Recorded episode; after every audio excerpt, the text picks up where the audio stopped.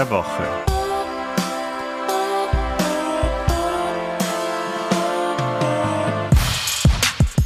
So, noch ein Schluck, weil meine Stimme ist ein bisschen belegt. Mhm. So, ein bisschen rau meine Stimme. Christian, Olli. weißt du eigentlich, was Grunting bedeutet? Grunting, sagst du? Mhm. Nein, also ich vermute jetzt einmal, dass das vielleicht mit Grantig was zu tun hat, aber das wäre zu einfach. So leicht lass du mich da, glaube ich, nicht vom Hof. Ja, so, so gut kennst du mich. Ja, nein, ich weiß es nicht. Ich weiß es nicht. Grunting, ist das was Unanständiges? Mm, Es hat zumindest was mit Stöhnen zu tun, wobei Stöhnen jetzt ja eh was, was, was Tolles ist. Und vor allem beim Tennis. Beim Tennis bedeutet das nämlich, dass äh, Stöhnen beim die Lautäußerungen der Spielerinnen und Spieler beim Schlagen des Balles. Die Monika Seles, um die es ja heute geht, oder heißt es? Sch, sch. Also immer wenn der Christian sch sagt, dann heißt es nicht, ich soll ja Ruhe geben, sondern dann sage ich Seele. Sie selber sagt aber Seles zu sich. Ich Das glaub, ist ja das wir- Gleiche mit, der- mit der. Entschuldigung, dass ich die da jetzt gleich mal unterbreche und da möchte ich mich bei den Hörern dafür schon jetzt vielmals entschuldigen. Das Gleiche, es- genauso geht es mir bei, bei der Automarke Skoda, die eigentlich Skoda, Skoda? heißt. Die ja Skoda heißt, aber Skoda klingt vollkommen bescheuert, wenn du mich fragst. Skoda klingt Ja, um- nach einer Automarke, aber Skoda. Skoda. Kein Sitzplatz im Skoda, im Skoda ist mir frei. Ja, und mir geht's beim Dida so. Er heißt eigentlich Dide, aber ich sage immer Dida zu ihm. Habe ich mir so angewohnt. Mhm. Und bei der Seles äh, sagen wir einfach Selisch wahrscheinlich. Wir beide jetzt heute im Podcast. Ich überlege gerade, wie ich damals gesagt habe, es ist doch schon 20 Jahre her, dass ich diesen Namen ausgesprochen habe. Ja, es ist halt der Monika typische Seles. für uns zwar. Monika Seelisch. Ich glaube, ich habe sogar Sch gesagt. ja, sicher hast du es gesagt. Schon, oder? Haben alle Sch gesagt? Ja. Du, gib unseren Hörenden vielleicht äh, 10 Sekunden Zeit, darüber nachzudenken. Ja, sicher hast du Sch gesagt. Ja, sicher. Das ist fast abwertend ein bisschen. Ja, sicher hast du Ich Sch hab's gesagt. gesagt. Ja, wieder Tennis, liebe Leute. Ähm, ich habe mir gedacht, während der Krise im Hintergrund äh, seine, seine Präsidenten vorbereitet, äh, hau ich jetzt noch, mache ich jetzt äh, nicht nur die Vorbereitungsstreak, sondern ich jetzt, werde mich jetzt noch spezialisieren und eine Tennis-Streak einstreuen in meine prinzipielle Streak. Das, das, wird, das wird Luxus für eure Ohren, das sage ich euch. Und heute geht's, und, und zusätzlich haben wir gedacht, steigen wir ähm, ein in die, auf diesen, oder, oder springen wir auf auf diesen Hype-Train der, des äh, True, True Crimes, Christian. Und äh, deswegen äh, habe ich mich dann mit diesem Attentat ein bisschen beschäftigt und dann habe ich das so spannend gefunden, dass ich mir gedacht habe, jetzt äh, könnten wir ja eigentlich auch das nochmal ein bisschen besprechen. Also vielleicht, wenn wir Lust haben, können wir ein bisschen mehr über die Karriere von der Selesch reden, aber wenn wir wollen, auch, können wir einfach hauptsächlich über dieses Attentat reden. Und dieses Wort der Woche, ja, dieses Stöhnen, dieses Grunting, das ist ja äh, was, was die Seele sehr intensiv gemacht hat. Und den Spitzenplatz, was die Dezibel-Lautstärke betrifft, äh, hat eine portugiesische Spielerin, und zwar heißt die, habe ich noch nie gehört vorher, Michelle Lacher de Brito und hat 109 Dezibel erreicht. Und ähm, weitere bekannte Stöhnerinnen habe ich mir auch noch zusammengeschrieben, extra für die, Christian. Die kennst du.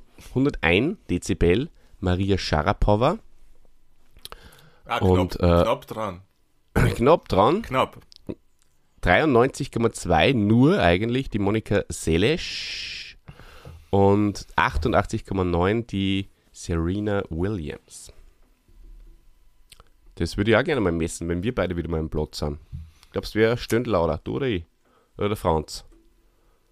Oder Der Franz, Schnecki? der Franz gibt keinen Laut von sich. Okay.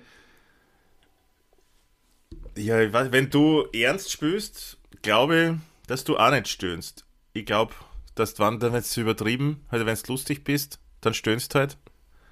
Das ist lustig. Ich bin meistens lustig. Ja, aber nicht bei so einer harten Partie wie gegen mich.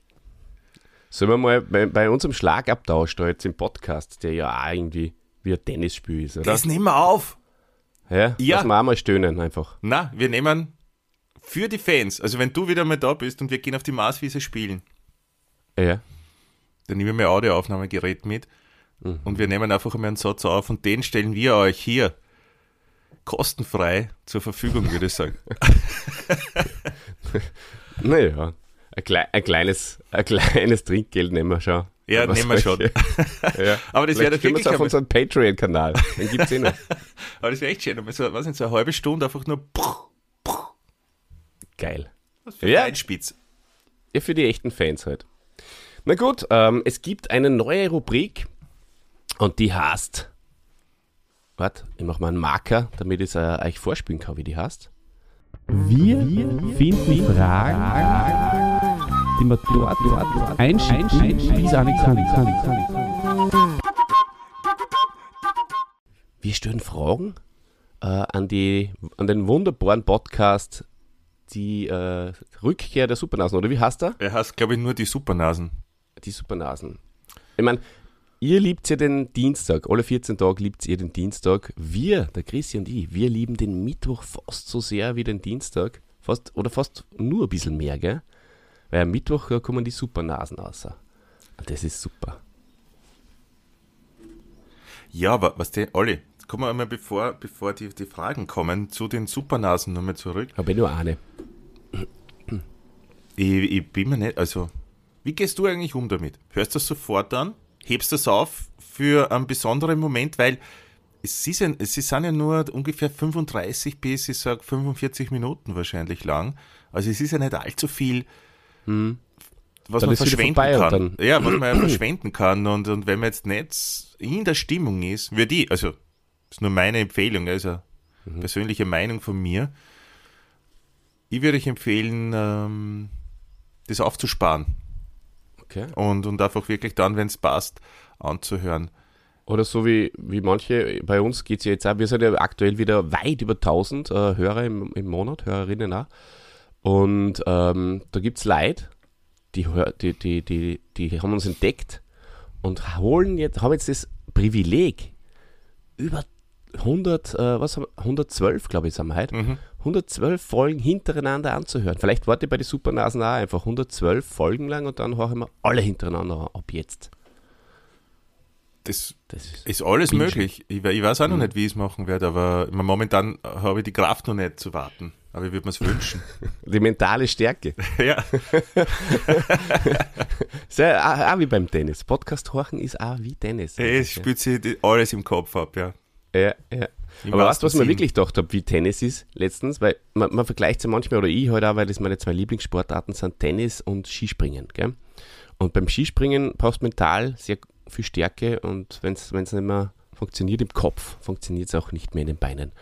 Und ähm, aber technisch haben wir jetzt gedacht, beim Skispringen ist es ja, der Trick ist ja, dass du im Flug deine, deinen Körper ein bisschen noch einen Schwerpunkt ein wenig mitnimmst und nach vordrehst. Was ja gar nicht so leicht ist in einem Flug, wo du keinen kein Boden unter den Füßen hast. Und äh, dann im richtigen Zeitpunkt musst du drauf gehen. Und dann Was immer das bedeutet. Ja, genau. Und, Weißt du, ähm, was es bedeutet überhaupt? Drauf geh? Drauf? na, na gar nicht. Aber der Alex, unser, unser Skisprungtrainer, hat einmal gesagt, ähm, weitermachen. Das war, habe ich, auch nie hab ich auch nie gewusst, was das bedeutet, aber ich habe es einfach gemacht. Ey, ma- das ist ja vielleicht schon die Quintessenz dieses Podcasts. Weitermachen und ist egal, ob man es weiß, was es bedeutet oder nicht. Man macht es einfach. Na, total. Und ich habe jetzt, äh, ähm, ich hab jetzt äh, die, die Tennissaison bei mir hat ja auch wieder angefangen, äh, schon drittes Wochenende Meisterschaft gespielt. Eine Niederlage, zwei Siege. Und bei der, beim ersten Sieg äh, letzte Woche habe ich den ersten Satz 6-1 verloren.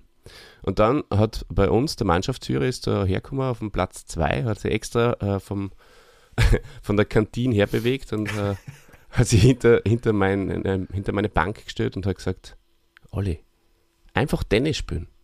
Und dann habe ich äh, den zweiten und dritten Satz relativ klar gewonnen, weil ich einfach Tennis gespielt habe. Ich habe nicht overpaced, ich habe einfach versucht, keine Eigenfehler zu machen. Ja, da neigst du halt eigentlich. Neige ich sehr dazu. dazu. Ja, ich bin ein, Das bin ist ein, ja, ich, ich verrate jetzt ein, ein offenes, Tigerer. äh, ich verrate jetzt ein offenes Geheimnis. Oder soll ich sagen? Ja, ich sag's einfach. darfst alles sagen. Ja, gegen Olli, in Wahrheit braucht man nur eine Schupfen. Ja, Weißt eh du dann die Punkte für für mich machst. Ganz genau. Oder halt Ja. für deine anderen.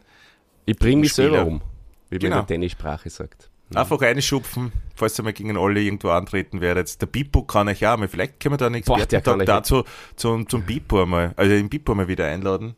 Ja, Zum der Expertentag, kommt was, äh, was Matches gegen die angeht, weil der hat da viel, viel mehr Erfahrung. Ja, ja. Aber am Ende verliert er trotzdem immer. Ah, das, das, ist mir nicht neu. mal das ist mir ganz Ja. neu. Ich habe nämlich geglaubt, dass. Achso, Ja, sagen, wir es ja nicht. Ja, Okay. Er kann sich ja nicht wehren, das ist das Gute. Mhm. Jetzt glauben unsere 1000 Hörer, dass ich besser bin als der Pipo. Ja. Andererseits, aber wenn, in der wenn, Form, in der er momentan spielt, er den auf jeden Fall schlagen. aber wenn ich jetzt sagen würde, dass ich die immer schlag, könntest Mhm. du die wehren, weil du ja da sitzt. das stimmt, ja. So, ich bin noch nicht fertig mit meiner Ausführung. Also beim Skispringen mussten drüber tragen und beim Tennis ist es ja in Wahrheit auch so, dass du den Ball einfach vorm Körper annehmen musst und dann musst du ja eben einfach auch noch, da musst du ja quasi auch den, den Ball so drüber tragen. Ne? Und irgendwie auch im Körper drüber sein. Weil sonst, äh, wenn du in Rückenlage bist, dann geht ja gar nichts mehr. Und das ist genau das Gleiche. Da reitest beim Skispringen reitest auch so hinterher, beim Tennis auch. Und beim Öferschießen auch. Ich sag's euch, horcht euch die rechte und die linke Hand des Podcasts an und ihr kennt euch aus mit, mit Sport. Sporttheorie. Ganz viel. Sporttheorie, ja. Sportkunde. Sportkunde. Also, ja, haben wir gehabt in der Schule. Das war super. Wirklich, hast du ein Turnheft gehabt? müssen. Das heißt, nehmt mal eure Turnhefte raus. Sportkundeheft, ja. Sportkundeheft. Mhm. Sehr kack. Was war das für ein Sch- Naja, warst du in so einer äh, Sportschule? Ich war in einer Sportschule. Ah ja, klar, da. Da kann ich das wieder verstehen, ja. Muss sein. Was sein muss, muss sein. Aerobe, anaerobe Sache und so. Steady State, da kann ich der Fachbegriffe raushauen. Einige wenige, einige wenige Prozent von euch werden wissen, wovon ich rede. Aber sehr viele nicht. Und so, so, Ach Gott, das ist ein, ein, Spitzen, ein Spitzenanfang einmal. Ja, Monika Seles ähm, ist, ist natürlich Power-Tennis, gell? Und die, die, die, die hat sich halt nicht selbst umgebracht. Das hat dann fast wer anderer versucht, aber da kommen wir erst später dazu. Ähm, und sie war aber so, so ein bisschen die Begründerin des Power-Tennises, weil davor, Christian, du kannst dich vielleicht noch erinnern, bist du ja ein paar Jahre öder als ich. Ähm, davor waren, waren so Leute wie Martina Navratilova, Chris Evert, ähm, natürlich die, die Steffi Graf, mit der ja dann die Monika Seles, Seles, Seles, Seles in äh, Konkurrenz getreten ist. Kannst du dich an Chris Evert zum Beispiel noch erinnern? Das ist ja zum Beispiel nicht mehr, an die kann mich nicht mehr so gut erinnern. Ich mir auch nicht. Okay. Also auch eher Navratilova und Graf dann. Die haben noch eingespielt in unserer Kindheit. Ganz genau. Ja, was sind denn so deine Gefühle, deine Emotionen vielleicht sogar, auch, wenn du dich zurück in die 90er versetzt und äh, an Monika Seles denkst?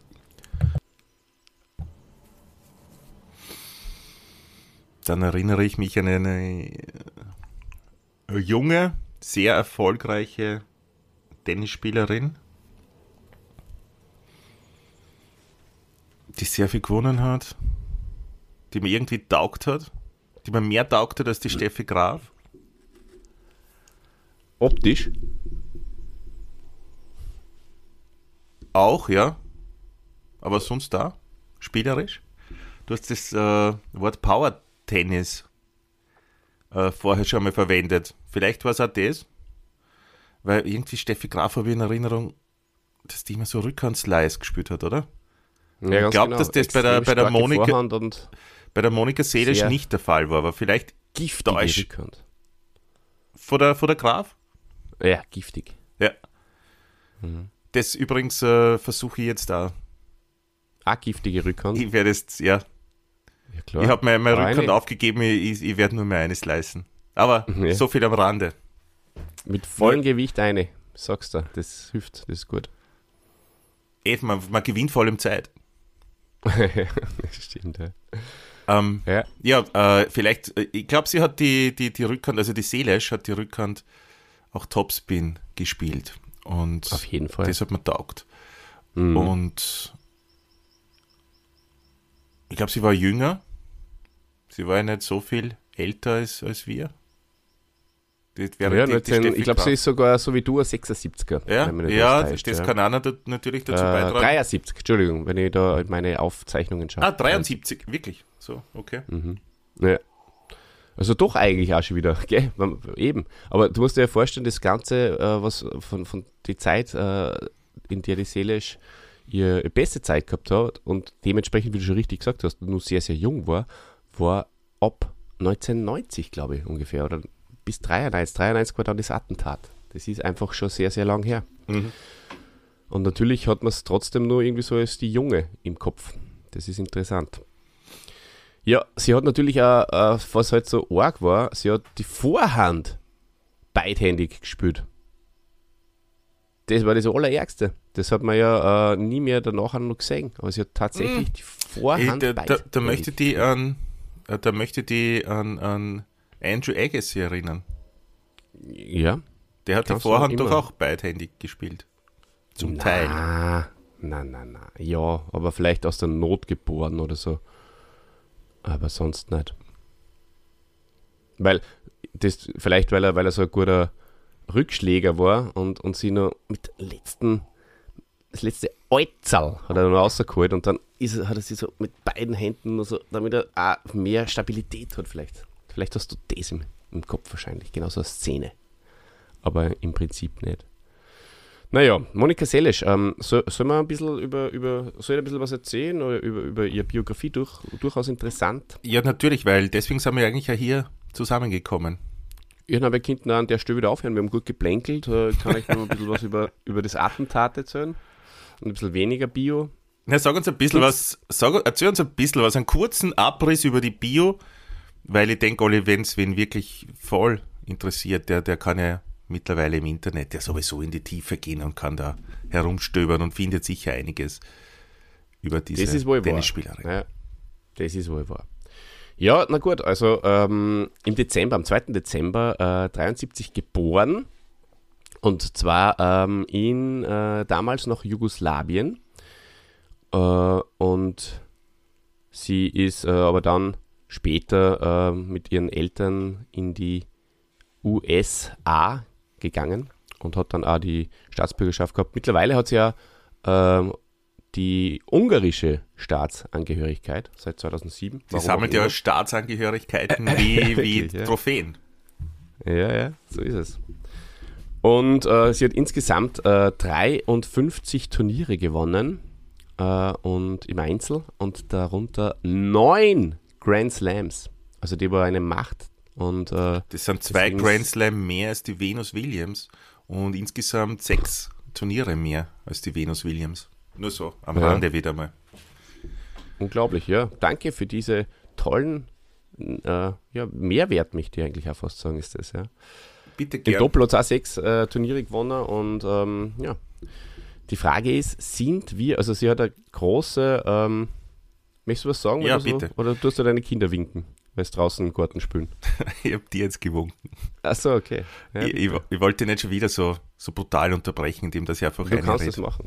Ja? Das macht man Na gar gut. nichts aus. Äh, nein, ich wollte einfach dazu befragen, nur, wie du zu so Doppel-Turniersiegen und überhaupt Doppelspielen stehst. Weil für mich, ich sage es jetzt wirklich offen heraus, zählt ein Doppel außer im Davis Cup in den 90er Jahren, äh, genau nichts. Also ich finde das überhaupt, also ich, ich, ich weiß nicht, ich würde mir es nicht anschauen und mhm. äh, ich weiß auch nicht, warum so unbedingt dann diese tollen Tennisspieler doppelt spielen müssen. Ich glaube, da geht es einfach um ein paar Zehntausende Euros, die es dann dadurch vielleicht verdienst. Aber sonst verstehst du nicht. Ist ja nicht so schlecht, oder? So ein paar Zehntausender hätte ich auch ganz gern. Ja, eh. Aber du, du weißt doch, was ich meine, oder? Ja. Wie stehst denn du Natürlich. dazu? Was sind dort deine Gefühle, deine Emotionen? Naja, ich finde es besser als Mixed und ja. schlechter als Einzel. ja, stimmt. Es ist vergleichbar mit einem Tag-Team beim Wrestling. Das ist auch nicht so klasse wie ein Einzelmatch. Wer erinnert sich an die, an, an, die, an die guten alten Tag-Teams? Ne? Die Bushwakers vielleicht. Es gibt so einzelne, so wie Woodford, Woodbridge, die Bushwakers, die stechen heraus. aber die meisten gehen halt einfach im, im, in der Flut, in der Einzelstars unter. Ich weiß auch nicht, äh, Doppel natürlich bei weitem nicht so attraktiv, wird dann nicht so gefeatured äh, und dementsprechend nicht so in, in den Medien präsent. Äh, dementsprechend interessiert man sich dann auch nicht so. Aber wir haben äh, eigentlich traditionell ein Land äh, der guten Doppelspieler. Das muss man an der Stelle schon mal sagen. Der Jürgen Melzer zum Beispiel war mal Nummer 1, wenn man Einzel und Doppel zusammenzählt. Du lachst, aber das ist, das ist ja eigentlich die wahre, die wahre Größe, oder? Wenn du eigentlich Ja. beide, es sind ja Aber diese Wertung verschiedene Sportarten. offiziell gar Du nicht, musst ja oder? ganz anders trainieren beim Doppel. Was hast du gesagt? Gibt es diese Wertung überhaupt? Mm, Ja, das kannst du nicht einsehen. Gibt's dafür. Das ist so wie eine Geheimakte. Die liegt Nummer in- 1. Ja. Ja, die, die liegt irgendwo ähm, in, in, in, in London, in den, äh, beim Geheimdienst, beim James Bond liegt die irgendwo auf. ja, muss ich mal schauen. Musst du mal reinschauen. Ja. Wer ist Ich momentan im Nummer Sommer. 1 im Einzel und Doppel zusammen, wenn man nach 2005 geboren wurde und in, weiß ich nicht wo, Lo, äh, ist, ist der Schmäh so ein bisschen im Sand verlaufen. Dafür ist es noch zu früh. Da, genau, da, da funktioniert mein Hirn momentan noch zu Ja, danke, dass du das verschlafen sagst. und langsam. Wir nehmen äh, wieder um, es ist 8.39 Uhr gerade. Es ist, äh, wir, wir sind transparent, wir sagen auch, wann wir aufnehmen. Ja. Und wo. Jeder bei sich. Mit sich, daheim, bei sich. Ähm, ja, Christian, und jetzt muss ich aber schon deinen Gedanken noch fertig ausführen. Es ist ja schon trotzdem so, dass es ja eigentlich wirklich das Schwierigste ist, wenn du im Einzel und im Doppel so erfolgreich bist, dass du kombiniert eigentlich der Beste auf der Welt bist. Und das war der Jürgen Melzer, weil es war halt die Zeit, wo er im, im Einzel unter die Top 10 war und im Doppel halt sowieso. Also 2007 circa, weil so lange ist die Phase ja eh nicht gewesen. ne? 2007, Ja, 2008 vielleicht. Na, Blödsinn, na, na, na, 2010, 2010. herum. Ja, stimmt. Hat er Wi- Wien gewonnen und da war das gegen Djokovic damals, wo er ihn geschlagen hat. Ja. Djokovic. Ja, ja. Ja Djokovic. Ich sag mal Djokovic oder Djokovic. Können wir da, du, Sag- Olle, andere Frage. Ja. Was ist braun und äh, schwimmt unter Wasser oder und taucht? Ka- Kaffee? Ein U-Brot. Ah, ja, super. Ein U-Brot. ja, ist das ein Mikey Flachwitz gewesen? Nein. Gell? aber ich werde ihn einschicken, dann kann er dann mal erzählen. Ja, sehr gern. Auf jeden Fall äh, Doppel, ja. Momentan haben wir ja auch wieder ein sehr gutes Doppel in, in Austria. Ja, aber wir reden ja über die Monika Seles. Ah ja, stimmt. Danke, dass du mich zurück äh, auf die Spur. Ja, sie ist äh, dann eben ähm, mit sechs Jahren äh, zum Tennissport äh, gekommen. Durch ihren Vater, der hat sie da gefördert. Und äh, das erste Turnier hat sie mit neun Jahren schon bereits gewonnen. Und äh, sie hat da selbst die Anekdote überliefert, äh, dass sie noch gar nicht in der Lage war, äh, bei den äh, Spielen den Spielstand selbst zu erfassen. Und hat dann von Zeit zu Zeit ihren Vater äh, zugerufen, ihren Vater, ihrem Vater zugerufen, ähm, äh, gewinne ich. Das ist lustig irgendwie, oder? Das, erstens mal mit neun Kind man das natürlich schon checken, wie das funktioniert mit dem Zöhn. Aber Da ist ja. zu viel Energie für das gute Spiel draufgegangen wahrscheinlich. Genauso wird es gewesen sein. Und 86 sind es dann in die Vereinigten Staaten äh, gegangen und Christian, jetzt wirst du, äh, wirst du aufhorchen und viele von unseren Hörenden auch. Da ist sie in eine Akademie übergetreten und zwar in die Akademie von einem guten alten Bekannten von unserem schönen Tennis-Podcast, Nick Bolitieri. Kannst du dich noch erinnern an ihn? Mhm. Wo ist uns der, ich weiß jetzt gar nicht genau, wo er uns schon überall untergekommen ist. Du bist ja eigentlich äh, Ich glaub, dass er- ein Held von dir. Sollen wir den mal Okay. als Held machen? Von mir aus. Ich glaube, dass der beim, beim Agassi aufgetaucht sein könnte. Und vielleicht auch beim Bäcker. Ich glaube bei beiden Bei tatsächlich. beiden, ja. gell? Mhm. Genau. Und ähm, der hat, äh, sagt man, für, der hat das Potenzial von der Salish halt äh, sofort entdeckt und hat dann sogar so einen eigenen Platz errichten lassen, der so von hohen Wänden umgeben war, um, damit er so ungestört und geschützt vor neugierigen Blicken äh, diesen, diesen Power, dieses Power Tennis entwickeln konnte. Na, so war das damals. Mit 15 hat es dann äh, den ersten größeren Titel äh, errungen in, in Husten. ja, nicht so gut gewesen. Okay. Denn ich habe Husten, Husten, Husten. So, Jetzt Martin. die Hände da draußen. Ja, zumindest einer. Und ähm, hat da die Chris Evert, die damals eben noch das Damen-Tennis dominiert hat, ähm, bereits zum ersten Mal geschlagen. Chris Evert damals immerhin noch Dritte der Weltrangliste, also so dominiert hat sie es doch nicht mehr. Und 15 Jahre damals erst gewesen, die Monika Selisch. Und ähm, einen Monat später hat es dann äh, schon ihr erstes Grand Slam äh, Turnier bestritten und ist gleich ins Halbfinale gekommen. Das waren die French Open, die aktuell auch gerade laufen während der Aufnahme, wo der Ofi, unser Mann in Rot-Weiß-Rot, im Achtelfinale ist. Habe gestern mit dem Phil das Match geschaut. Das war ganz toll und enthusiastisch. Vorgestern, glaube ich, war es sogar schon. Und ähm, da ist das erste Mal auf die damalige Weltranglisten-Erste, die Steffi Graf, getroffen und ähm, ist dann auch gleich im ersten Profijahr auf bis zu äh, Platz 6 vorgestoßen. Das Match gegen die Graf hat es aber damals verloren. Aber da hat schon jemand aufgehorcht in Deutschland lebend, der hat gemerkt, uh, uh, uh, uh, das taugt mir gar nicht, dass da jemand kommt, der äh, meiner Steffi Graf die Dominanz streitig machen will. Und dieser Mann, äh, der hat sich dann noch, äh, dann noch Aufmerksamkeit bekommen 1993 durch dieses Attentat. Hm, ich sage euch jetzt sofort, wie er heißt. Er heißt Günther Parche. Okay, so wir haben gesagt, schnell äh, ein bisschen durchgehen, gell? Also sie hat dann äh, den, den Durchbruch eigentlich äh, eben auch mit diesem, mit, also es war, sie ist halt gleich raufgeschossen, wie eine Rakete von, von 0 auf 100 und hat dann auch das erste Mal 1990 die äh, Graf besiegt. Und das war halt schon sehr speziell, weil die war fast, äh, die, die hat vorher, glaube ich, 66 Spiele äh, nicht verloren, die Steffi Graf. Hat nahezu als unbesiegbar gegolten. Und ähm, hat es dann mit ihrem ersten Grand Slam Titel auch noch gekürt mit 16 Jahren und 6 Monaten. Ist sie bis heute die jüngste French Open Siegerin aller Zeiten. Ja. Ich habe da ein bisschen was zusammengeschrieben, äh, so zwischen 91 und 93 ein paar Punkte. Ähm, wenn du vielleicht so lieb wärst, dass ich mir ein bisschen ausrosten kann, magst du die Punkte da ein bisschen vortragen, was da zwischen 91 und 93 so war? Ja, sicher. Mit magst du ein bisschen hinlegen?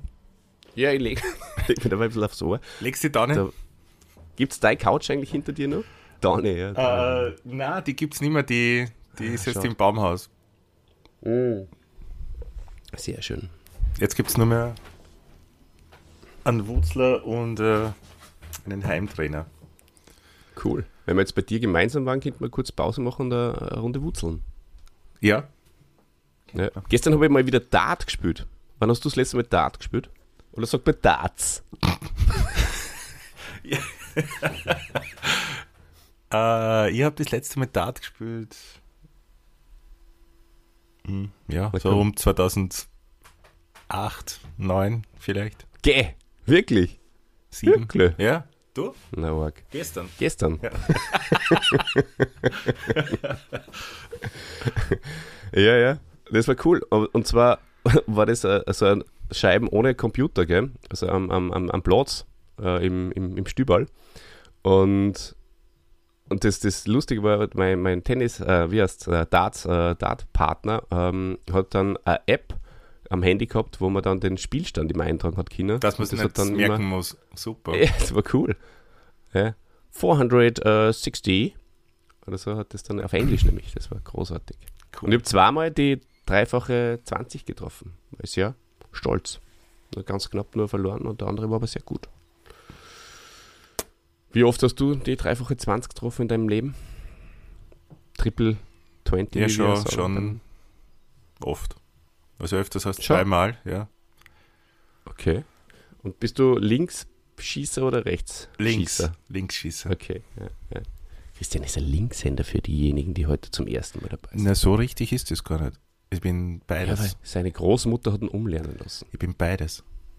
Mhm. Rechtschreiber Ja. und Linkswachsler. Ich bin äh, Rechtsschneider sogar. Schneider? Schneiderst du dein Gewand selbst? Na, aber wenn man was ausschneidet mit einer Schere, Ah, mache ich das rechts. ja. Dazu hast du alles recht. so, ich lege mich jetzt hin. Habe ich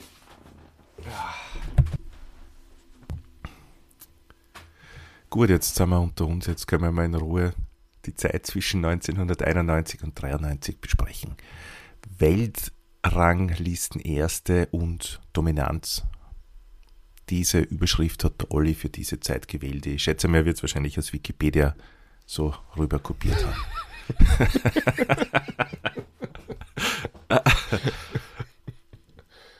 Er hat sich gerade hingelegt, der kann jetzt leider nicht darauf antworten. Ja, das Jahr 1991 war das erste von zwei Jahren, in denen seelisch die Weltrang, also eigentlich sogar das Welttennis dominierte. Sie begann im Januar mit dem Gewinn der Australian Open, wo sie bei ihrer ersten Teilnahme im Finale äh, gleich gewonnen hat. Im März gelang es ihr, Steffi Graf als Weltranglistenerste zu entthronen. Im Juni darauf verteidigte sie ihren French Open-Titel gegen Arancha Sanchez. Mittlerweile heißt die Arancha Sanchez Vicario, die hat geheiratet und hat sich dann dazu entschlossen, einen Doppelnamen anzunehmen. Wir oder viele von uns kennen sie noch unter Arancha Sanchez. Übrigens interessante Schreibweise auch. Das war mir damals überhaupt nicht bewusst, aber dieses Arancha, das Cha ist ein TXA. Für alle, die Spanisch sprechen, ist das natürlich vollkommen klar. Für mich als Kind war das gar nicht so. Übrigens, Arancha Sanchez, äh, ja, auch eine interessante Tennispersönlichkeit. Die glaube ich auch. Die ist jetzt in der, in der Lautstärken-Rangliste überhaupt nicht vorkommen, aber habe ich auch sehr Ja. laut in Erinnerung. Die hat schon immer voll bissen. Die war, glaube ich, schwer zu schlagen. Arancha Sanchez Vicario. Ja, ich kann mich am ersten nur an die Gabriela Sabatini erinnern. Die war ja unter diesen damals noch nicht so optisch äh, herausragenden Spielerinnen. Da ist sie hat sie herausgeragt, gell? Das war ja witzig. Wir haben ja schon mal über die Petra Kronberger einmal äh, einen Podcast gemacht. Das war eine ähnliche Zeit. Und das war ja auch eine Parallele eigentlich, ja, weil die Spielerinnen haben sie halt damals einfach überhaupt nicht hergekriegt und waren eher so, so ja, ich will es gar nicht sagen. Also, sie waren halt einfach. Nein, lass es einfach zwischen Ja, den Zeilen stehen. Was auch schön war, die, die natürliche Schönheit haben sie nach außen gekehrt, in beiden Sportarten. Und, und auch, nämlich auch so. Im Einzel und Doppel? gell? Nein, im Skifahren und, in, und im Tennis. Ja. Weil die Kronberger war jetzt ja auch nicht dafür bekannt, dass sie äh, Model war. Ja. Na, muss ja überhaupt nicht sein. Ich, darauf Aber möchte ich gar nicht eingehen. später Aber wenn du dir überlegst, Dann, ja, später sind Ja. auch die Fußballer jetzt, haben schöne Frisuren Ja, und alles. Ja, gut. ja, aber, super Frisur. ja, aber da finde ich, brauchen wir jetzt gar nicht drauf eingehen. Ich meine nur viel mehr, wenn du jetzt zum Beispiel Gabriela Sabatini und Arancha Sanchez nur mal so Gabriela. dir vor, vor das innerliche Auge holst, dann habe ich, Vicario oder nicht Vicario? ja, von mir aus auch die Vicario, dann, dann, dann kommt, habe ich so in Erinnerung, ja, dass die Arancha Sanchez einfach mehr, die war so ein Beißer, die war so ein Thomas Muster des, des, des Damentennis. Eine Tigerin. Das schon, oder? Na. Während äh, Gabriela Sabatini irgendwie, habe ich elegante in Erinnerung. Könnte man auch mal gegenüberstellen. Kennt man mal tatsächlich Sanchez versus Sabatini. Das Ja. haben wir ja auch schon mal gemacht. Wir haben schon mal Team versus Djokovic. Das ist ein Podcast, der sehr gut gegangen ist. Und äh, hört da bitte unbedingt eine. Das wäre Und, sowieso ein äh, Konzept für mich, weil äh, Ja. du magst ja mit den Schädeln auch immer sowas. Ihr schaut euch irgendwas an und redet gleichzeitig drüber. Wir könnten uns ja ein YouTube-Match einmal, ein, YouTube, äh, ein Video, wird sicher eine alte Aufzeichnung von einem Sanchez-Match geben gegen die Sabatini geil. und das schauen wir uns einfach an und wir kommentieren es live. Das also live, super. einfach, wir reden dazu, wir senden es dann nicht live. keine Sorge, aber Ja. wir, wir werden nichts schneiden. Wir werden Im, echt im, Im Zuge des, ähm, der Hände oder möchtest du einen eigenen Podcast? So, so ich, wie würde sogar, ich, ich würde es sogar im Zuge der Hände machen. ähm, Mhm. da würde ich dann in die Videobeschreibung den Link, den YouTube-Link dazugeben. Dann könnten Mhm. die Hände während sie uns auf Spotify oder Apple Pod oder wo auch immer hören, Mhm. ähm, gleichzeitig das Video anschauen. So, so, so ähnlich wie die Song Contest-Übertragung, die der Böhmermann und der, der Schulz kommentiert haben. Sowas. Sowas schwebt mir vor. Auch ich habe Konzepte. Bin ja laut. Schreibt uns das in die Kommentare, wenn euch, wenn ihr Interesse für das habt. Ja? Dann schreibt uns das bitte hin, damit wir wissen, ob wir dann äh, das auch umsetzen. Und wenn es euch nicht interessiert, setzen wir es vielleicht trotzdem um, weil ich finde das ganz toll, was du da gesagt hast. Super. Ähm, ich Vor glaube, allem, wenn die Sanchez Vicario am Platz steht. ja. Und ich würde Fein. auch gerne mal dieses äh, Horst Kauf äh, Wielander Das Match. Sechs-Stunden-Match, Das, das könnte man auch mal machen. Sehr gern. Ich schaue gleich mal nach, ob vielleicht streuen wir es heute am Schluss äh, der Folge noch ein, dass wir uns äh, so nach, nach der, so als, als, als Hidden Track, dass wir nur sechs Stunden Skoff Wielander vielleicht anhängen. Ne? Ja, ja. ja, wir haben rechtzeitig begonnen, also wir haben den ganzen Tag ja noch vor uns. Ja. Okay, ich gehe mal ein bisschen weiter bei der Monika Seles wieder in der Biografie. Im September hat es dann auch das Finale der US Open erreicht und hat eine sehr bekannte Spielerin besiegt. Wieder mal, wie es oft in Finale so ist. Ähm, Martina Navratilova, sagt euch sicher allen was. ja 1900 ich, ke- ich kenn's da. Du kennst sie, gell? 1992 ist ähnlich erfolgreich verlaufen. Sie hat drei Grand Slam-Titel verteidigt. Ein Höhepunkt hat das Endspiel in Roland Garros gebildet, wo sie erneut der wiedererstarkten Steffi Graf gegenüberstand.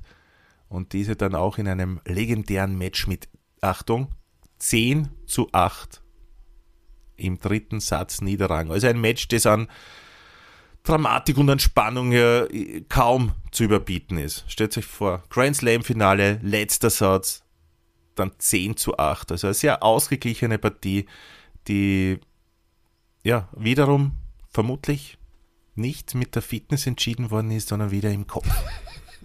Und wirkt um, um die Infos herum.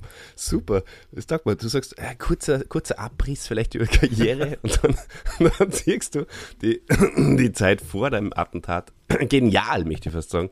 Mit deinen Podcaster-Skills, die du dir mittlerweile angeeignet hast, äh, großartig in die Länge. Gefällt mir. Sehr gut.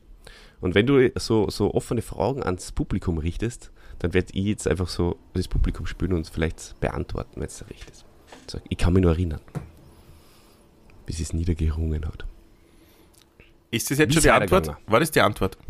Dass du dich erinnern kannst. weitermachen. Okay. Ja, Ja, oder was? sie hat auch erstmals- nicht so, wenn, wenn, wenn der Podcast irgendwie so, wisst ihr es noch? Und ich, ich, wenn ich im Zug sitze und horch und sie sagt, ja, ja, ich weiß noch. Also du brauchst immer wen, der da das. Ah, verstehe. Ich, ich, ich, ich sitze und horch mal. Ja, aber du sagst, du denkst, Aber nicht. du denkst dir dann, ja, ich weiß noch. Ja, ich Ja, sag's auch. aber das ist ja schön, da wirst du mit einbezogen, wenn du jetzt einen Podcaster hättest, der dir dann sagt, ja, egal. Hey, so viel Zeit haben wir jetzt da wieder nicht. Wir müssen nachher noch sechs Du kennst- Stunden Wielander Skoff reviewen. Ja. Na, aber gute Nachrichten diesbezüglich. Also erstens mal, du könntest ja, wenn du sowas sagst, du, wisst ihr es eh noch? Oder könnt ihr euch noch erinnern? Und dann wartest zwei Sekunden und dann sagst, na siehst. Ah, okay. Für diejenigen, ja, ja. die, ja. wenn der Dave zum Beispiel daheim huckt da, ja, in, Dass du da so ein in bisschen Oberösterreich, nachdenke, so drei, vier, fünf Sekunden würde einer fast geben. Wäre beim, ja, genau, beim einen oder anderen vielleicht besser. Aber der Dave geht ja sehr gern spazieren und horcht dabei unseren Podcast. Und dann, dann sagst du sowas und dann denkt er drüber nach. Dann sagt er in die dunkle Nacht hinein, ja, ich kann mich noch erinnern, Chrissy. Und die Nachbarn, bei den Nachbarn geht das Licht links und rechts. so, Was ist denn der? Der Dave geht wieder spazieren und hört Podcast. Und dann sagst du aber ja. Und dann fühlt er sich gut. Ja, dann denkt er sich nicht, er ist verrückt, sondern er macht das Richtige. Also weiter, ich möchte bestärken, Dave. Jetzt wird er wieder antworten. Richtig, genau so habe ich mir das gedacht, Dave. Genau so. Du, du, du sprichst wahre Worte. so, weiter. gehen wir wieder weiter, Dave. Also nicht jetzt beim Spazieren, sondern im, im Skript. Nein, ich finde schon, im, er soll ruhig weitergehen, der Dave. Ja. Ah, glaubst dass er stehen bleibt, weil er weil beim Nachdenken? das kann natürlich schon auch sein, ja. Also kurz Weil innehalten. du hast jetzt, ihr habt ja das nicht gesehen, liebe Hände, aber der Olli hat immer, wenn er das Nachdenken gespielt hat oder so, so, weiß nicht, hat, hat nicht mehr direkt in die Kamera geschaut, sondern so leicht nach rechts und in die Ferne, so nachdenklich in die Ferne geschaut. Und dann habe ich vor meinem innerlichen Auge einfach visualisiert, dass der Dave dann stehen bleibt und auch Ja. so, so leicht nach oben schaut und sie denkt Ja. dann, ja. Und jetzt glaube ich, dass er jetzt schon weitergegangen ist. Jetzt ist er wahrscheinlich wieder, weil jetzt, jetzt haben wir es auch gebrochen, dieses Ding, durch unser, Ja. durch, durch das Transparent. Ich weiß ja mittlerweile übrigens bei, bei einigen unserer Stammhörer, was sie machen, während sie Podcast hören, unseren. Bei ist fast genauso spannend wie die, immer. ist fast Ja. genauso spannend wie, wie die Phase, wo, wo der Dieter immer wissen wollte, was wir anhaben. Ja, Bessere Kategorie, ja. er würde fast in eine eigene, also Oh, nicht ja. Kategorie, sondern Rubrik drängen. Mhm. Was machen Stammhörer, während sie uns hören? Olli, da würde Das- die gleich mal jetzt schon für die nächste Folge heiß machen. Bitte schreibt ihr da was zusammen, aber bitte nur einen pro Folge, okay? Und jetzt nichts mehr Okay. verraten, weil jetzt möchte ich Okay. gern äh, erzählen, wie die Monika Seles oder Selesch ähm, auch erstmals das Wimbledon-Finale erreicht hat. Und ihr könnt euch schon vorstellen, Dave, gegen wen sie gespielt hat. Das werden das wir nicht mehr ausgekriegt, dass wir uns jetzt so Richtig, Dave, dabei. richtig. Es war die Steffi Graf. Aber Steffi Graf, wie du weißt, ist eine sehr, sehr gute Spielerin auf Rasen gewesen, genau. Und da ist die Monika Seelesch einfach untergegangen. 6 zu 2 und 6 zu 1. Und Dave, jetzt stelle ich dann noch eine Frage, oder vielleicht können alle Hände das für sich beantworten. Denkt an Wimbledon, denkt an diese verkorksten, altmodische oder altmodischen Regeln, die es da zum Teil gibt. Es gibt ja diese Kleidungsvorschriften, die jetzt schon ein bisschen gelockert worden sind, aber ganz lange eben nicht. Erinnert euch an den äh, Andrew Agassi Podcast zurück. Ich gebe euch kurz ein paar Sekunden, um euch zurückzuerinnern. Mhm. Wisst ihr, der hat angefangen mit AA. Das war sehr lustig. Ja, warum hat sie da nicht gewonnen? Es kann sein, weil sie nicht stöhnen durfte.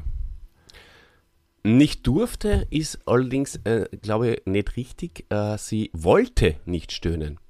Denn äh, es hat dann etliche Spielerinnen gegeben, Konkurrentinnen, die äh, sich da so irritiert gefühlt haben, weil sie auch, also jetzt gar nicht so, weil sie die Selesch irgendwie auf, dem, auf, auf äh, also schwächen wollten, sondern sie haben sie, sie haben den, den Schlag, wenn die Selesch quasi, also den Ballabsprung vom Schläger, diesen Ton, ja, den haben sie nicht gehört, weil er vom Stöhnen übertönt worden ist. Und das hat dann die anderen Spielerinnen äh, aus dem Rhythmus gebracht, weil sie quasi mit, mit dem Timing nicht mehr zurechtgekommen sind. Und ähm, das ist dann ziemlich hoch gepusht worden, auch in den Medien. Hochgepetert worden. Und ja, und ähm, dann ist es tatsächlich zur Diskussion gestanden. Und dann hat die Seele er sagt selbst von sich selbst, er sagt selbst, wie? Ja, jetzt habe ich mich verhaspelt, aber ihr wisst schon, was ich meine, dass sie Warte, dann verunsichert Pause. war.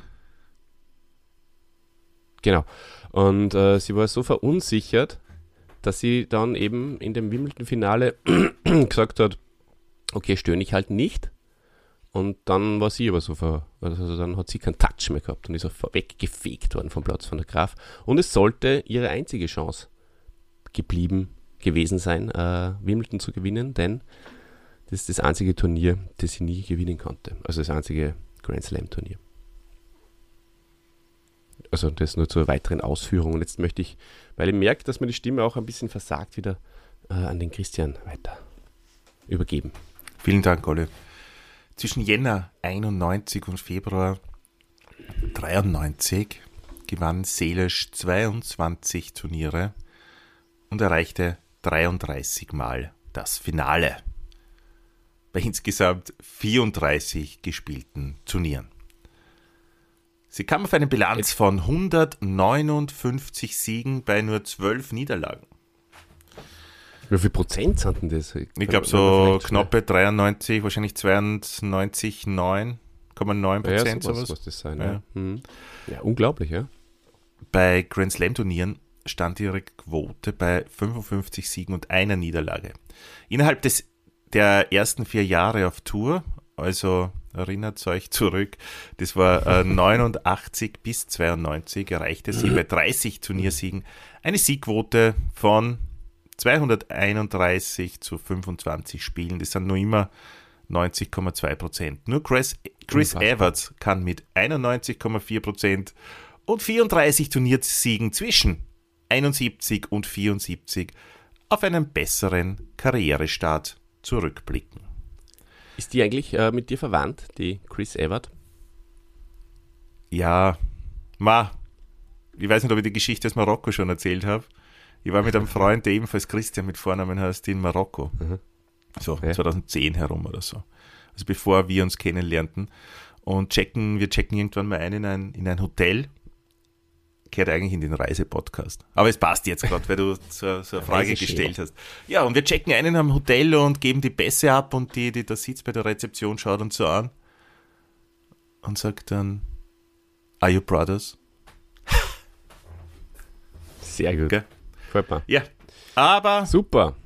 Das soll jetzt hier nur eine Nebenbemerkung gewesen sein. Monika Seles ging als stärkste Spielerin in das Jahr 1993. Im Januar startete sie erneut mit dem Titelgewinn der Australian Open. Sie schlug Graf in drei Sätzen und verbuchte in Down Under ihren dritten Titel in Folge. Also sie hat Jetzt hat sie den Status unaufhaltsam, unbesiegbar gehabt. Ähm, Grandios. Jetzt übernehme ich wieder ein bisschen, Christian. Vielleicht sollte man unsere, unsere Verrücktheit ein bisschen äh, nach unten schrauben jetzt, äh, denn wir nähern uns jetzt diesem Attentat. Und ähm, wie gesagt, ich habe es ja schon erwähnt, es ist äh, ein, genau, ein Mann, da sollte man der, die Verrücktheit nach oben schrauben. Ja, vielleicht auch so, ja. Aber es ist ein Mann so gewesen, der besessen war. Ja, genau. Besessen war Vielleicht wäre es für den besser gewesen, die Verrücktheit nach unten zu schrauben. Das wäre definitiv besser gewesen, ja. Und ähm, es war so, dass die äh, Bilanz zwischen Graf und äh, Selesch sechs Siege für Graf und vier für Selesch war. Also eigentlich eh zugunsten von der Graf. Äh, wobei die Selesch halt die äh, letzten alle für sich entschieden hat. Und es wäre, oder ich frage die und den Dave, ähm, hat man uns durch dieses Attentat einer sportlichen, langjährigen Rivalität sondergleichen beraubt, die an Brisanz und Spannung vielleicht gar nicht zu überbieten gewesen wäre. Ein Versprechen für die Zukunft ist uns weggerissen worden. Ja, ich möchte mich da dem Dave anschließen. Danke fürs Worten, mal kurz. Ja, genau, Dave. Äh, ich sehe das auch so und es ist tatsächlich richtig. Die Antwort ist ja. Und mh, mm, sie hat, äh, also jetzt kommen wir mal zu diesem Attentat. Also ähm, im Jahr, im April äh, 93 ähm, ist sie gegen die Pam, also äh, ist nicht gegen die Pam Schreiber, äh, sondern gegen die Magdalena Maleheva angetreten. Am 30. April 1993 äh, und zwar in Hamburg.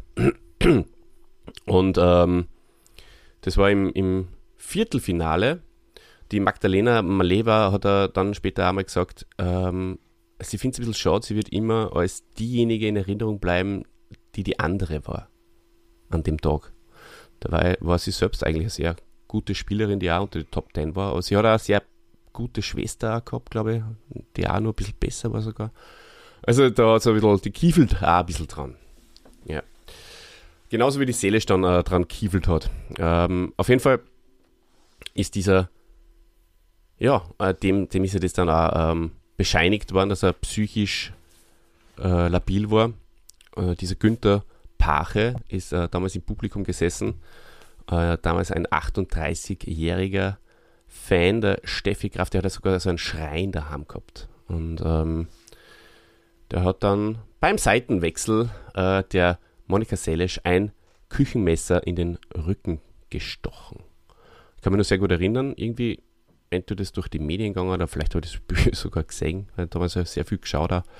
Auf einmal schreit wie am Spieß die Monika Seles und liegt äh, auf, dem, auf dem Boden gekauert. Und ist natürlich äh, schockiert. Alle sind schockiert gewesen. Und äh, man hat nicht gewusst, was, was ist da los. Ähm, wie, wie hast du das erlebt damals, Christian? In den Medien oder wahrscheinlich, oder kannst du überhaupt nur. Also ich war zumindest, ich war nicht am Platz, ich war nicht in Hamburg.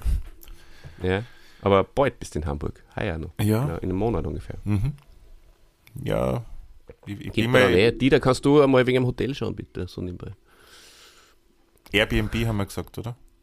Ja, passt. Vielleicht können wir das dann nach unserem äh, Match, das wir besprechen von der Arancha Sanchez Vicario, können wir dann vielleicht noch das äh, Hotel buchen, also das Airbnb. Live, online. Ja. Achso, ist der Dieter dabei, wenn wir das Arantxa-Match besprechen? Na, aber wir, Ach so, wir. hinten noch, Ach so, oder ja. wenn wir noch, die, jetzt dann, einfach da jetzt im Podcast nur, während wir aufnehmen, dass wir das Hotel nur buchen. Ich würde das sowieso als Folge aushauen. Die Hotelbuchung. Ja? Sehr gern. So, also was waren da jetzt deine Emotionen, deine Gefühle vielleicht da? Ich bin mir gar nicht mehr sicher, ob ich das äh, Match, ob ich das gesehen habe im Fernsehen, ob das übertragen worden ist oder ob ich dann nur Ausschnitte gesehen habe. Mhm. Danach. Ja. Aber die Gefühle. Ich weiß es nicht mehr. Das hat mich, glaube ich, schon schockiert. Ich habe Okay. keine Ahnung. Also ich weiß Auf- wirklich nicht mehr so. Also so für mich war dieses Attentat, ich war schon in, in der Vorbereitung und so, das hat für die war das der, der, der Höhepunkt überhaupt da, das ist, oder ist jetzt der, der Höhepunkt des Podcasts auch schon. Für mich war das, ich weiß gar nicht mehr so, ja, es hat das Attentat gegeben, es ist durch die Medien gegangen. Ja, schlimm, dass dann in so einem intimen Moment das Opfer auch noch gefilmt wird dabei, weiß nicht. Es ist ja so, dass ähm, die körperlichen Wunden dann sie Gott sei Dank relativ schnell geschlossen haben. Er, er hat äh, jetzt, also die, die, der Stich war Gott sei Dank auch so gesetzt, wahrscheinlich ja, absichtlich oder unabsichtlich, äh, dass es äh, eben keine Langzeitschäden äh, verursacht hat. Aber psychisch hat sie sich wahnsinnig schwer, da die ganze Sache abzuhacken. Sie ist dann auch später nie mehr in Deutschland angetreten. Und ähm, ja, der Günter Bache, der hat halt auch gesagt, er wollte, dass die Steffi Graf wieder Nummer 1 ist. Und es ist, und das ist halt auch diskussionswert, es ist ihm natürlich auch gelungen, weil wenige Wochen später war dann äh, die Steffi Graf wieder Nummer 1, weil für sie ist natürlich weitergegangen, während die Monika Seles zwei Jahre lang ähm, nicht mehr angetreten ist. Und äh, dieses Comeback ja immer wieder verschoben hat. Und ähm, sie ist dann tatsächlich äh, in eine Depression geschlittert und ist, äh, hat posttraumatische Belastungsstörung gehabt und äh, hat sie da irrsinnig schwer da wieder herauszukommen. Und letztendlich ist es ihr eigentlich auch nur kurz gelungen, äh, wieder anzuschließen und ist dann auch geprägt gewesen von, von weiteren Verletzungen und, und, und Schwierigkeiten in der weiteren Karriere. Vielleicht noch kurz zum, zum Günther Pache. Äh, der ist hat er sch- scheinbar, also was ich so ausgefunden habe, eine sehr schwierige Kindheit gehabt, äh, auch sehr großer Eigenbrötler gewesen und äh, der, der war wirklich so fixiert auf die Graf, das war seine einzige äh, Sache im Leben und hat auch Selbstmord, äh, sich mit Selbstmordgedanken auseinandergesetzt und hat da einfach auch wirklich einen Hass gegen die Selisch äh, gehabt. Ähm, ich meine, wie arg, wie, wie muss drauf sein, dass du dann sowas wirklich durchziehst? Das frage ich mich immer wieder. Auch egal, ob es jetzt das Attentat war oder irgendwelche, irgendwelche Massaker in, in, in Schulen und so. Das kann man sich natürlich als gesunder Mensch wahrscheinlich gar nicht wirklich vorstellen, was da in einem vorgeht, dass man dann wirklich bewusst einfach diese Handlung durchzieht. Weil man, das be- bedarf ja einfach eine Vorbereitung und so.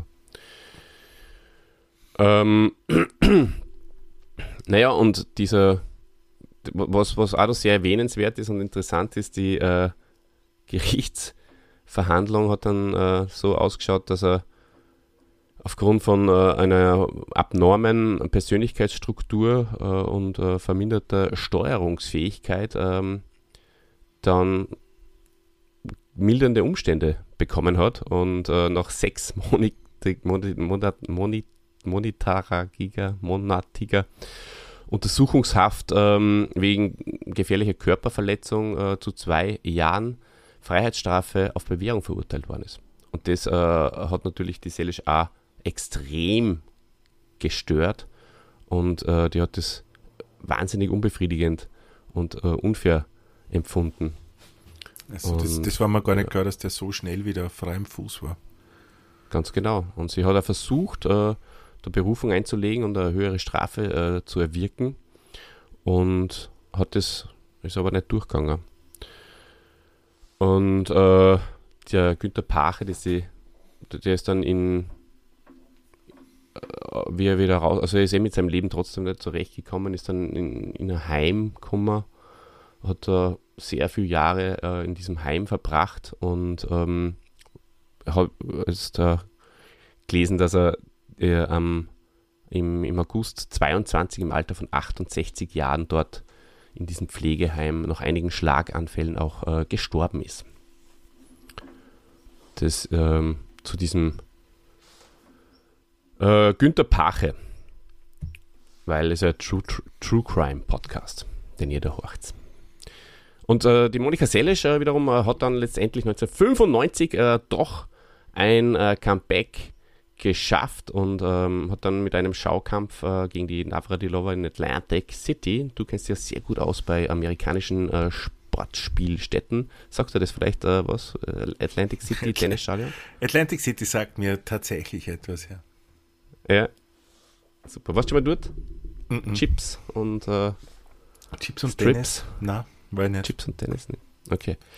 Und ähm, Uh, um einen, uh, das, an das kann man ganz gut erinnern, sie hat uh, um einen fairen Wiedereinstieg in, die, in, die, in das Profigeschehen zu ermöglichen, hat die WTA bei der Steffi Graf nachgefragt und ihre Zustimmung eingeholt, ob es vielleicht möglich wäre, die Monika Seles als Co-Nummer 1 zu führen, um, ihr, um sie da in der gesetzten Liste und so ein bisschen zu bevorteilen, weil sie wäre ja einfach auch ohne diesen Vorfall in dem in der vorderen, im vorderen Bereich der Rangliste gewesen. Und ähm, das äh, war dann auch so. Also da hat sie sie ohne Druck sozusagen auch wieder äh, Ranglistenpunkte erspielen können und äh, dann tatsächlich nach einiger Zeit ihre äh, Position wieder innehaben sollen, die sie verdient hat. Und ähm, ja, sie hat dann einiges noch geschafft, äh, hat dann auch noch äh, einmal, glaube ich, ein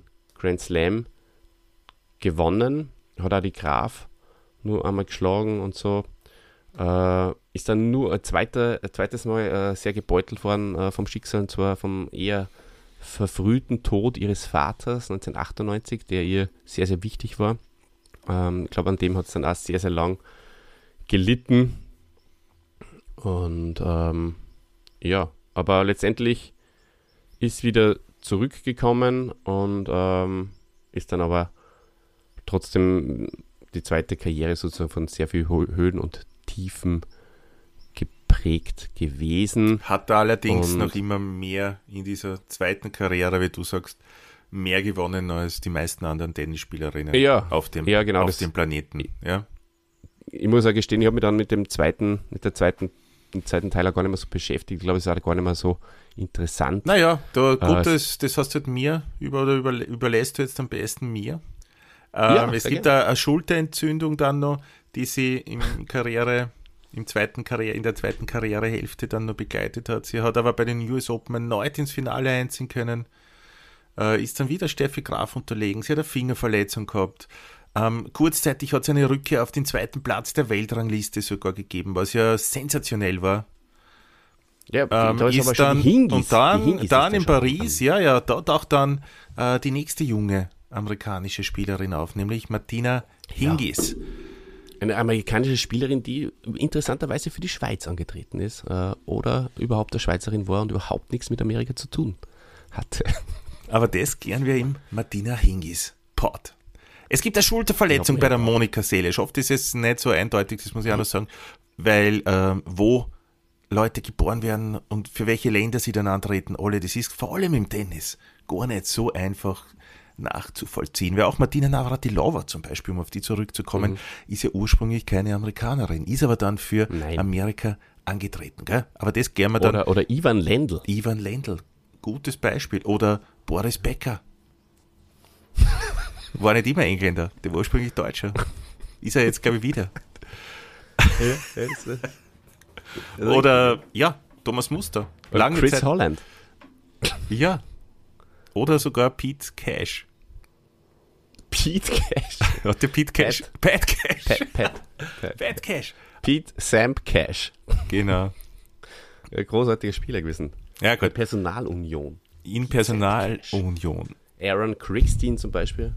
Ah, den erwähne ich. Ich glaube, den mache ich auch mal als Helden. Aber Christian, der letzte ist, Auftritt äh, von Monika Seelisch, der letzte Auftritt von Monika Seelisch, um auf deine Frage gleich zu, zu, an, zu, an, an, zu anzuworten, anzuworten, wie sagt man da? Zu beantworten. Um deine Frage gleich zu beantworten. Ich bin mir nicht ganz sicher, Dave, vielleicht was hast du, du bist ja, äh, bist ja Journalist, vielleicht kannst du uns da, was? Genau, ja, jetzt hat er es uns eh. Warte mal, du, darfst du, du quatschst da rein. Ja. Also der letzte Auftritt auf der Profitour fand bei den French Open 2003 statt. Die dreifache Paris-Siegerin unterlag in der ersten Runde der French Open völlig außer Form einer, einer Russin Nadja Petrova. Äh, die Rücken- und die Fußprobleme äh, zwangen dann Seelisch zum, zum Rückzug von der Tour. Genau.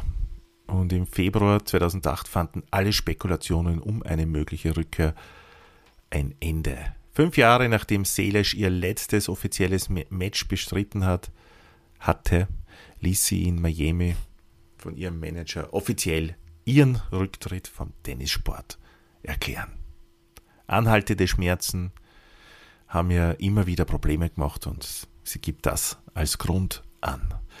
Es hat der Olli nur zwei ja, Fakten für den Schluss ja. vorbereitet. Und ja, auf die könnt ihr euch schon sehr, sehr freuen.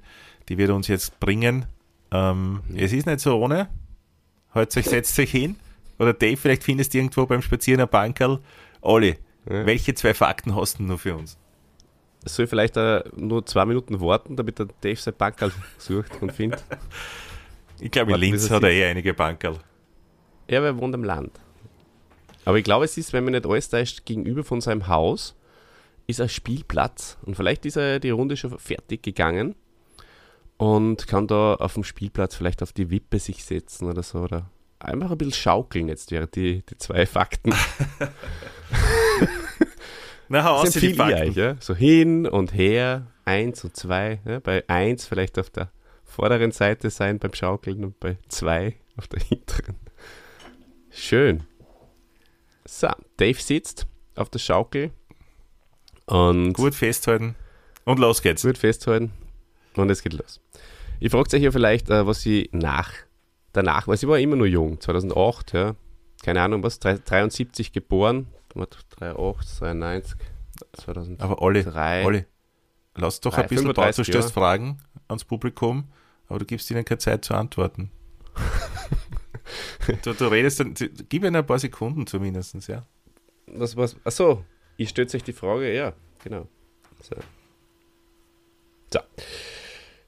2008 hat sie dann nämlich auch gleich die Chance genutzt und äh, hat an, einem, an einer Show teilgenommen, die auch hierzulande bei uns in Österreich sehr beliebt ist bei alten Sportlern oder Trainern. Und zwar die Show Dancing with Stars. Ja, also in Amerika heißt es, glaube ich, Let's Dance. Oder umgekehrt. Vielleicht heißt irgendwo anders Let's Dance. Irgendwas bei uns heißt Dancing Stars heißt es bei uns. Voll verwirrend. Die, ja. Aber es heißt, die Show, an der sie teilgenommen hat, war Dancing with the Stars. Ja. Ich sage einfach nur die Marco Angelini Show. So heißt es bei mir. Ja.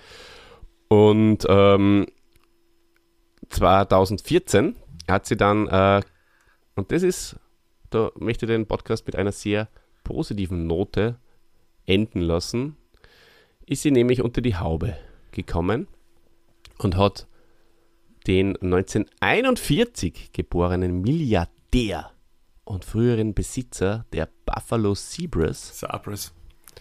Sa äh, Tom Gollatz geheiratet.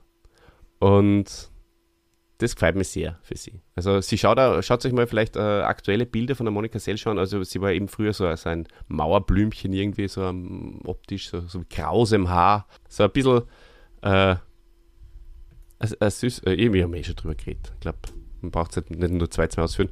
Ähm, auf jeden Fall ist sie sehr, sehr dünn und äh, wieder topfit. Also sie hat ja gekämpft später dann auch unter den Top- äh, Top-Pressionen mit Gewichtsproblemen und so. Und, schaut top gestylt aus. Also so richtige Milliardärsfrau. Äh, op- operiert da und so. Also ganz interessant, mal ein aktuelles Foto von ihr zu sehen. Also den hat sie geheiratet, mit dem war sie seit 2009 schon liiert. Also alles Gute. Und ich würde sagen, das ist eine gute, ein gutes Ende für diesen Podcast. Jetzt können wir uns, äh, zweite gute Nachricht, ich habe äh, auf YouTube äh, ein Match gefunden, Rancha Sanchez Vicario gegen Gabriela Sabatini von 1994. Ah, spät. Australian spät. Open. Okay. Ja, ja, spätes Juwel. Highlights, drei- äh, 12 Minuten 31 Sekunden. Das, Ist zu wenig. das sagt äh, zu wenig. Wir brauchen eine ganze Partie. Ja. Ja, jetzt haben wir Und schon du- und für- 10 für alle-. Alle, für alle, die noch immer dabei sind, ich habe nur eine kleine Anekdote aus meinem Leben. Ja, bitte. Zuerst einmal danke, dass ihr so lange dran geblieben seid. Und, und jetzt möchte ich mich zweitens äh, verabschieden mit, mit folgender Geschichte, die mir gestern passiert ist. Ähm, es war ein, ein Freund von einem Kind von mir da, der ist dann irgendwann abgeholt worden. Und dann beim Zusammenräumen bin ich aber draufgekommen, dass der seine Jacke vergessen hat. Und dann schreibe ich seinem Papa, meiner Meinung nach, hey, dein Kind hat die Jacke vergessen. Bei uns. Mhm. Ja. Und ein paar Minuten später ruft mich der an und sagt, was? Hat er nicht abgelassen? Wieso, hä? Ja, wie geht's weiter? Das hast mir genau in die Pointe eine. Das ist schade. Ha- Du hast gesagt, er hat die Jacke vergessen und er hat gesagt, was hat er nicht abgelassen? Genau. Und dann haben wir gelacht. Und Weil die falsch verstanden hat. wie? na, na. Es hat die Autokorrektur hat statt Jacke dann Kacke geschrieben. Ach so. ja, aber überhaupt nicht. Das ist ja Aber. Ärger kann man eine Pointe nicht zerstören, Olli. Das ist eine Frechheit. Wieso? Ja, Entschuldigung, ich bin, Es war so, eine gute, so eine gute Pointe. Und du aber schau mal da die dieses- spülen, die Sanchez Vicario. Und die, Ja, das, das, wirklich- nein, das schaue ich mir heute nicht mehr an. Alles Gute, liebe Na, Hände. Viert euch. Ich bleibe noch ein bisschen dran äh, und kommentiere jetzt nur für euch allein dieses tolle Match. Die spielen unfassbar langsam und äh, ungefähr 10 Meter übers Netz und überhaupt nicht weit, hoch und weit Sicherheit. Sie spielen aber immer in Halfguard rein und machen trotzdem keine Punkte. Also das ist wirklich unfassbar, wie das optisch ausschaut. Sehr spannend. Und den Zuschauern alle mit, mit, mit Strohhüten. Sehr schön. 1994. Tolles Jahr. Unglaublich. Gut, äh, die, ich bin jetzt bei Minute. Mal kurz da. Bei Minute 2 äh, äh lasse ich da aber jetzt äh, den Rest alleine weiterschauen. Viel Spaß mit dem Match Arancha Sanchez Vicario gegen Gabriela Sabatini. Äh, und wir hören uns wieder in zwei Wochen, wenn es wieder heißt. Die rechte und die linke Hand des Podcasts. Arrivederci. Ciao, ciao.